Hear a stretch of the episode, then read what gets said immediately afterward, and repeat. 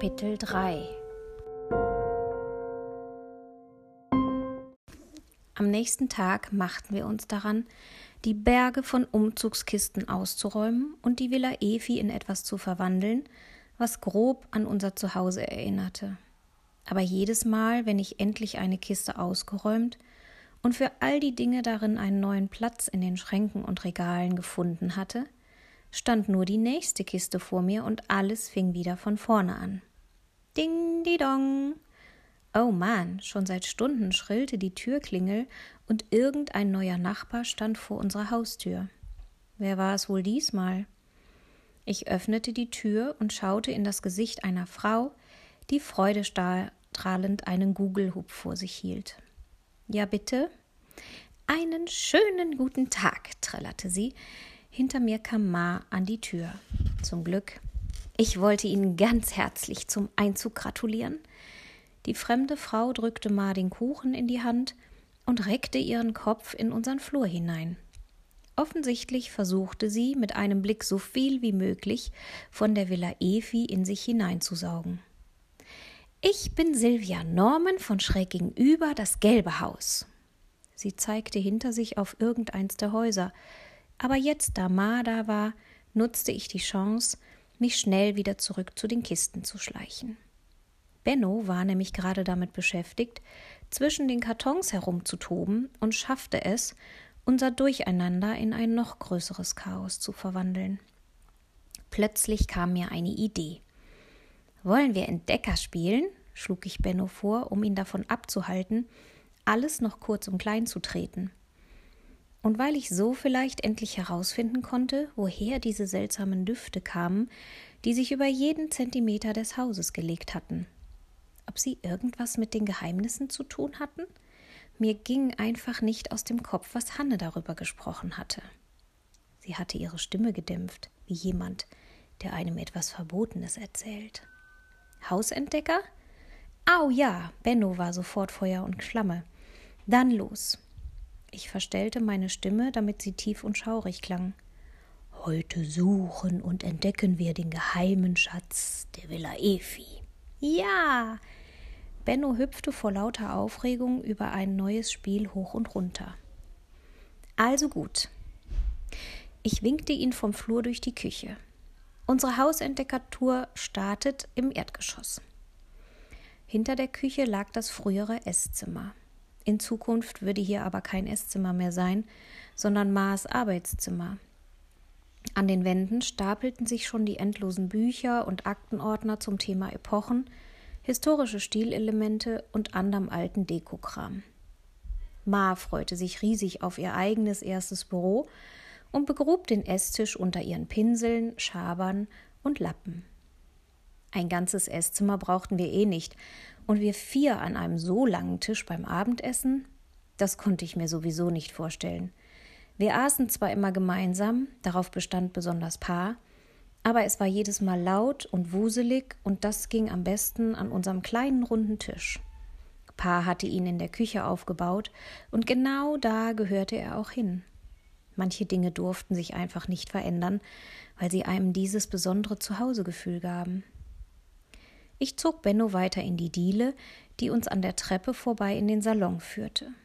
Der Raum war so groß wie drei normale Wohnzimmer zusammen, und unsere kleine Couch mit den zwei Sesseln wirkte hier drin wie eine Puppenhauseinrichtung. Eine Schiebetür aus buntem Glas führte in die Bibliothek. Alles in diesem Raum war aus Holz. Die Wände, die geschnitzten Bücherregale und das Parkett. Selbst die Decke war mit quadratischen Holzplatten verkleidet. Bücher über Bücher reihten sich hier aneinander.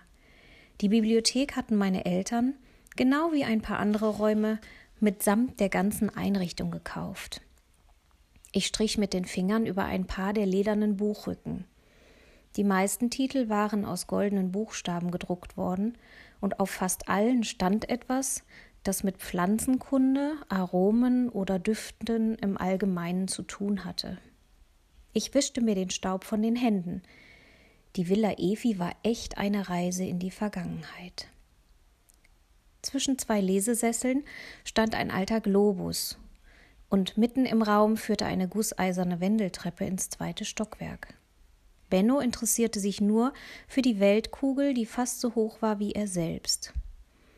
Guck mal, Luzi, rief er, eine Riesenkugel mit Beinen. Ich lachte und ging zu Benno hinüber. Das ist ein Globus und er steckt in einem Ständer. Was ist ein Globos? Globus nennt man das Ding und es zeigt unseren Planeten in mini klein. Aber die Kugel ist nicht mini, sondern fast so groß wie ich, protestierte Benno. Stimmt, aber wenn unsere Weltkugel so groß wie du wäre, dann könnten wir auf der Erde keine Häuser bauen. Und darauf herumlaufen könnten wir auch nicht. Benno drehte ratlos am Globus und ich versuchte ihm zu zeigen, wo wir uns darauf befanden. Nur leider war das unmöglich. Der Globus war nämlich gar keine Miniaturweltkugel sondern etwas völlig anderes. Es waren überhaupt keine Kontinente darauf eingezeichnet, sondern etwas, das aussah wie ein Grundriss aus Pflanzenbeeten. Was war das denn? So etwas hatte ich ja noch nie gesehen. Einige Pflanzen waren als Symbole auf der Kugel hervorgehoben. Ich versuchte die Zeichnungen zu verstehen, aber Benno fand die komische Kugel dann doch langweilig und sprang die Stufen der Wendeltreppe hinauf. Komm, rief er, also folgte ich ihm. Gemeinsam klirrten wir beim Besteigen der metallenen Treppenstufen um die Wette. Im ersten Stock hatten wir doppelt so viel Platz. Hanne bewohnte ja nur das halbe Erdgeschoss, das, der erste Stock gehörte komplett zu unserem Teil der Wohnung. Ich hatte keinen richtigen Überblick über die vielen verwinkelten Zimmer. Bei der Hausbesichtigung hatte Hanne uns hauptsächlich die hübschen Details der Villa gezeigt, wie sie es nannte. Ein Speiseaufzug, verschnörkelte Türklinken, geschnitzte Blumen und Blüten auf vor allem, was aus Holz bestand, eine runde Badewanne, die auf vier silbernen Löwenfüßen stand, und so weiter und so fort. Ich überlegte, wo der Speiseaufzug nochmal gewesen war. Vielleicht passten Benno und ich ja hinein, und konnten dann damit aus Spaß ein bisschen Fahrstuhl fahren? Wieder schrillte die Türglocke. Das ist das Erste, was hier repariert werden muss, meckerte Pa durch den Flur. Davon kriegt man ja einen Hörsturz. Benno lugte durch das Treppengeländer nach unten. Wer ist da? Ein Junge von nebenan. Er sagt, er heißt Mats, rief Pa zurück. Ich stockte. Wieso war der denn hier? Hatte Leon wirklich recht gehabt und Mats wollte jetzt von mir durch die Villa Efi geführt werden? Komm doch rein, trällerte Pa im nächsten Moment. Luzi freut sich bestimmt, wenn sie hier so schnell Anschluss findet. Sie tut sich ja immer etwas schwer damit. Sie ist nämlich etwas schü. Hör auf! rief ich, so laut ich konnte, und beeilte mich, nach unten zu kommen, damit Pa nicht, mich nicht noch mehr blamierte. Das war nämlich neben der Musik sein zweites Spezialgebiet. Darin war er sogar einsame Spitzenklasse. Unten hielt Mats uns zwar einen Basketball entgegen, sah mich gleichzeitig aber mit todernster Miene an. Was sollte das denn jetzt? Nach zusammen Spaß haben sah das ja nicht gerade aus. Können wir rausgehen? fragte er. Klasse Idee. Pa lehnte am Türrahmen, klatschte in die Hände und versuchte, trotz seiner ausgebeulten Korthose und dem Vollbart so lässig auszusehen, als wäre er nur ein kleines bisschen älter als wir. Unsere fleißigen Stubenhocker brauchen dringend mal ein bisschen frische Luft, lachte er. Wenn Benno schon jubelte, lächelte ich verkniffen und wünschte Pa zusammen mit seinen Sprüchen an den Nordpol. Eigentlich waren wir gerade dabei, das Haus zu erkunden, rechtfertigte ich mich. Als Pa aus dem Zimmer ging, verdunkelte sich Mats Miene noch mehr. Es ist aber wichtig. Meinetwegen, seufzte ich und folgte ihm. Draußen lehnte ich mich misstrauisch gegen die Hauswand und schaute Mats und Benno zu, wie sie ihre erste Runde dribbelten. Benno himmelte Mats an, wie es nur kleine Jungs taten, wenn sich ein Großer für sie interessierte. Alles, was Mats sagte oder tat, war für Benno sofort Gesetz. Und? fragte ich schließlich, als Mats den Ball unter dem Korb auf und ab hüpfen ließ. Was war denn jetzt so wichtig? Ich will dich warnen, sagte er knapp, und da war er wieder, dieser ernste Blick. Ich runzelte die Stirn. Warnen? Wovor? Das Haus, in das ihr gezogen seid, ist. Mats stockte kurz. Hast du denn noch gar nichts bemerkt? Es gibt haufenweise Gerüchte über die Villa Efi und ich glaube, ihr solltet davon wissen. Ich verschränkte meine Arme und sah ihn an. Und was für Gerüchte genau bitte? Langsam glaubte ich Leon. Mats machte wirklich den Eindruck, als ob er von einer Gruselvilla besessen war. Seine dunklen Augen fixierten mich, bevor er die Stimme dämpfte. In der Schule haben sie mal erzählt, dass die Villa früher das Versteck eines Geheimbundes war. Irgendein Alchemistenorden, der sich heimlich versammelt hat, um giftige Pflanzentränke zu brauen. Andere meinen, dass ein Hexenmeister gefährliche Zaubertränke von hier in alle Welt verschickt hat und deshalb ein Fluch auf der Villa liegt. Manche glauben sogar an Geister, die im Haus herumspuken und so'n Zeug. Die ganze Stadt, alle hier kennen unheimliche Geschichten über die Villa Efi, Außer euch wäre niemand freiwillig da eingezogen, nicht mal, wenn Frau von Felden das Haus verschenkt hätte. Mir fiel die Kinnlade runter. Das also hatte Mats Bruder mit Gruselvilla gemeint. Hier sollte es ernsthaft spuken? Das war doch völliger Schwachsinn. Neben mir fing Benno langsam an zu quengeln, weil er weiterspielen wollte. Aber ich ignorierte ihn. Deshalb bekommen wir so oft Besuch. Alle wollen gucken, ob sich ein Geist hier befindet, ich konnte nicht anders und prustete los. Mats nickte, lachte aber nicht mit. Ganz genau. Ich meine, klar, die Leute sind hier alle bloß neugierig, aber er nahm einen tiefen Atemzug. Die alte Hanne hat früher nie jemanden einfach mal so ins Haus gelassen. Nie. Ihr seid die Ersten. Das sollte euch doch zu denken geben. Na ja, wir sind ja auch die neuen Hausbesitzer. Ich schmunzelte, verkniff mir aber einen Kommentar dazu dass Mats selbst ein gutes Beispiel für die neugierigen Leute hier war. Also für mich klingt das nach abergläubischem Quatsch oder einfach nur nach schwer gelangweilten Nachbarn. Was in dieser winzigen Stadt auch kein Wunder war, fügte ich in Gedanken hinzu. Hinter mir quietschte etwas und ich drehte mich um. Am Gartenzaun bremste der Postbote mit seinem Fahrrad und winkte uns zu. Post für die Villa Efi, ich ging zu ihm rüber, nahm eine Postkarte und einen Umschlag mit ausländischen Briefmarken und Stempeln entgegen. Ich überflog den Namen, der fein säuberlich in schwungvollen Buchstaben auf den Brief geschrieben worden war. Hier wohnt aber kein Dän de Bruyn. Aber die Adresse stimmt, erwiderte der Postbote. Gebt Willem den Brief, wie immer. Der nimmt alles für diesen Herrn de Bruyn entgegen. Der meint, er kennt den. Willem der Gärtner? fragte ich sicherheitshalber. Der Postbote trat wieder in die Pedalen. Genau, Wilhelm Böhr. Gebt ihm einfach den Brief. Ich sah dem Postfahrrad hinterher und drehte erst einmal die Karte um. Vorne war ein Foto von einem menschenleeren weißen Strand und einem türkisblauen Meer drauf. Sofort bekam ich gute Laune und las. Hi, Landei. Wie wohnt es sich denn so im neuen Schloss? Benimmt sich der Butler und kocht die Köchin auch gut? Ich will alles wissen. Ich bin schließlich schon seit einer Woche hier und will endlich hören, wie es dir geht. Meld dich doch mal und schick mir ein paar Angeberfotos vom Schloss. Ich vermiss dich, Mona.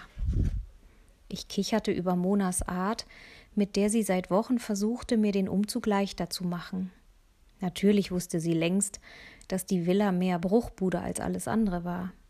Glücklich drehte ich ihre Karte in meiner Hand und lief um das Haus herum zum Gewächshaus. Wenn man Wilhelm irgendwo traf, dann wahrscheinlich dort. Aber heute war er nirgends zu sehen und die Tür zum Gewächshaus war geschlossen. Ein knallgelbes Schild mit der Aufschrift Betreten verboten hing sperrig darüber. Ich ging trotzdem darauf zu und griff nach der dunkel angelaufenen Messingklinke. Die Glasscheiben des Gewächshauses waren dampfig beschlagen, weshalb man nicht ins Innere sehen konnte.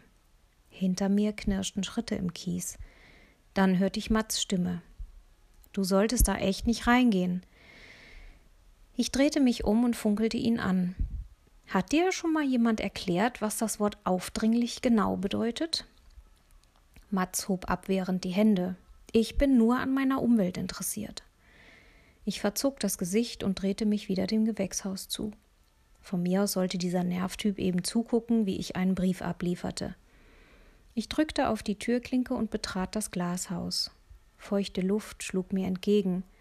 Puh, war das hier drin schwül.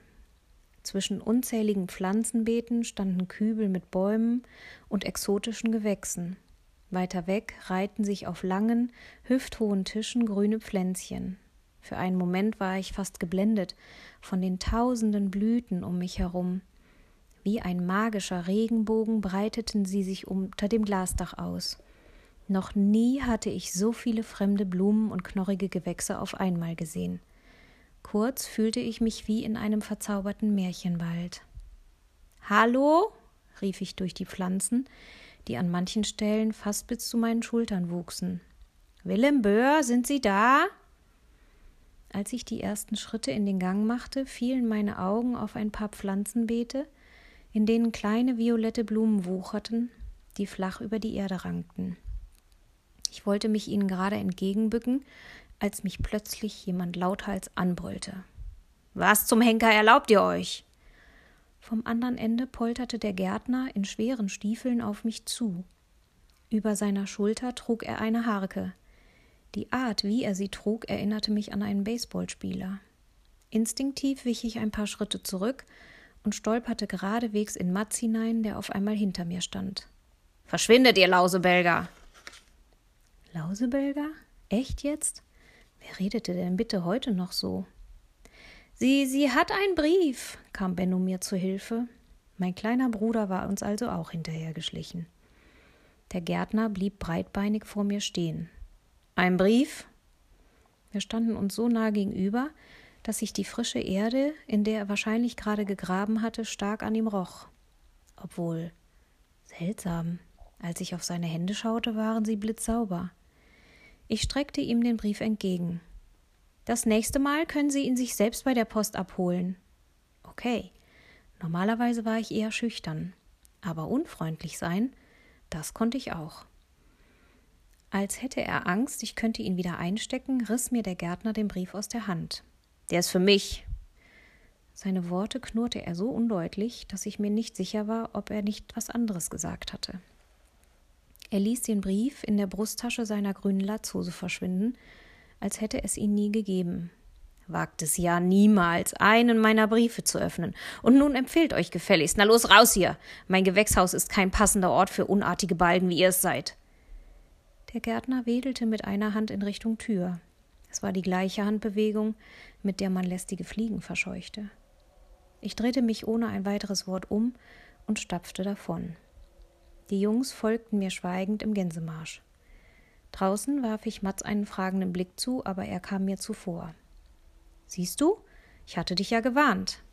Mats wurmte es anscheinend immer noch, dass ich ihn vorher aufdringlich genannt hatte. Pff, normalerweise bedanken sich Leute, wenn man ihnen ihren Kram hinterher schleppt, beharrte ich, obwohl sich langsam aber sicher Zweifel in meinem Kopf auftaten. Warum war es überhaupt verboten, das Gewächshaus zu betreten? Was stellte sich der Alte so an? Komm, Benno reichte es und er zog Mats am T-Shirt, damit er endlich mit ihm Basketball spielte. Du hast es versprochen und Versprechen muss man halten. Na gut, Kumpel. Mats strubbelte Benno durch die Haare und winkte mich hinterher. Ich komm gleich nach, versuchte ich mich rauszureden und verdrückte mich eilig, bevor einer der beiden protestieren konnte. Als die Jungs außer Sichtweite waren, huschte ich zurück zum Gewächshaus und überlegte, wie ich mich seitlich an den beschlagenen Scheiben entlangschleichen konnte. Vielleicht entdeckte ich ja etwas, das Willems komisches Verhalten erklärte. Zwischen dem Gewächshaus und der Villa lagen bestimmt 50 Meter, aber zum Glück wucherte der Garten wild vor sich hin. Hecken und Büsche schoben sich ineinander und taten ihren Teil, dass ich zwischen ihnen verschwand. Ich kniete mich in ein Versteck aus Ästen und Blättern und wartete. Mitten im wuchernden Unkraut hatte ich Zeit, an den Scheiben hinauf zur Dachspitze zu sehen. Die Sonne spiegelte sich im Glas und warf mit Lichtfunken um sich. Zugegeben, das alte verschnörkelte Glashaus war, trotz all des Rostes daran, wirklich schön. Drinnen war es jetzt völlig still, also traute ich mich näher heran. Ich schlich an der Wand des Gewächshauses entlang zur Hinterseite. Leider wuchsen die Büsche dort viel zu dicht, so dass ich nicht nah genug herankam. Außerdem waren die Glas Glasscheiben komplett beschlagen. Wie feucht musste die Luft darin wohl sein? Absolut nichts konnte ich von außen erkennen. Aber eine Sache fiel mir auf, als ich mich noch näher an die Scheiben drückte. Es war ein Geruch, der mir bekannt vorkam und der aus den Ritzen kommen musste. Ein Duft, der kräftig nach Erde und noch irgendetwas anderem roch. Etwas Unnatürlichem. Jetzt fiel es mir wieder ein. Nicht nur Willem hatte danach gerochen, sondern auch die verkleidete Frau, die ihn besucht hatte.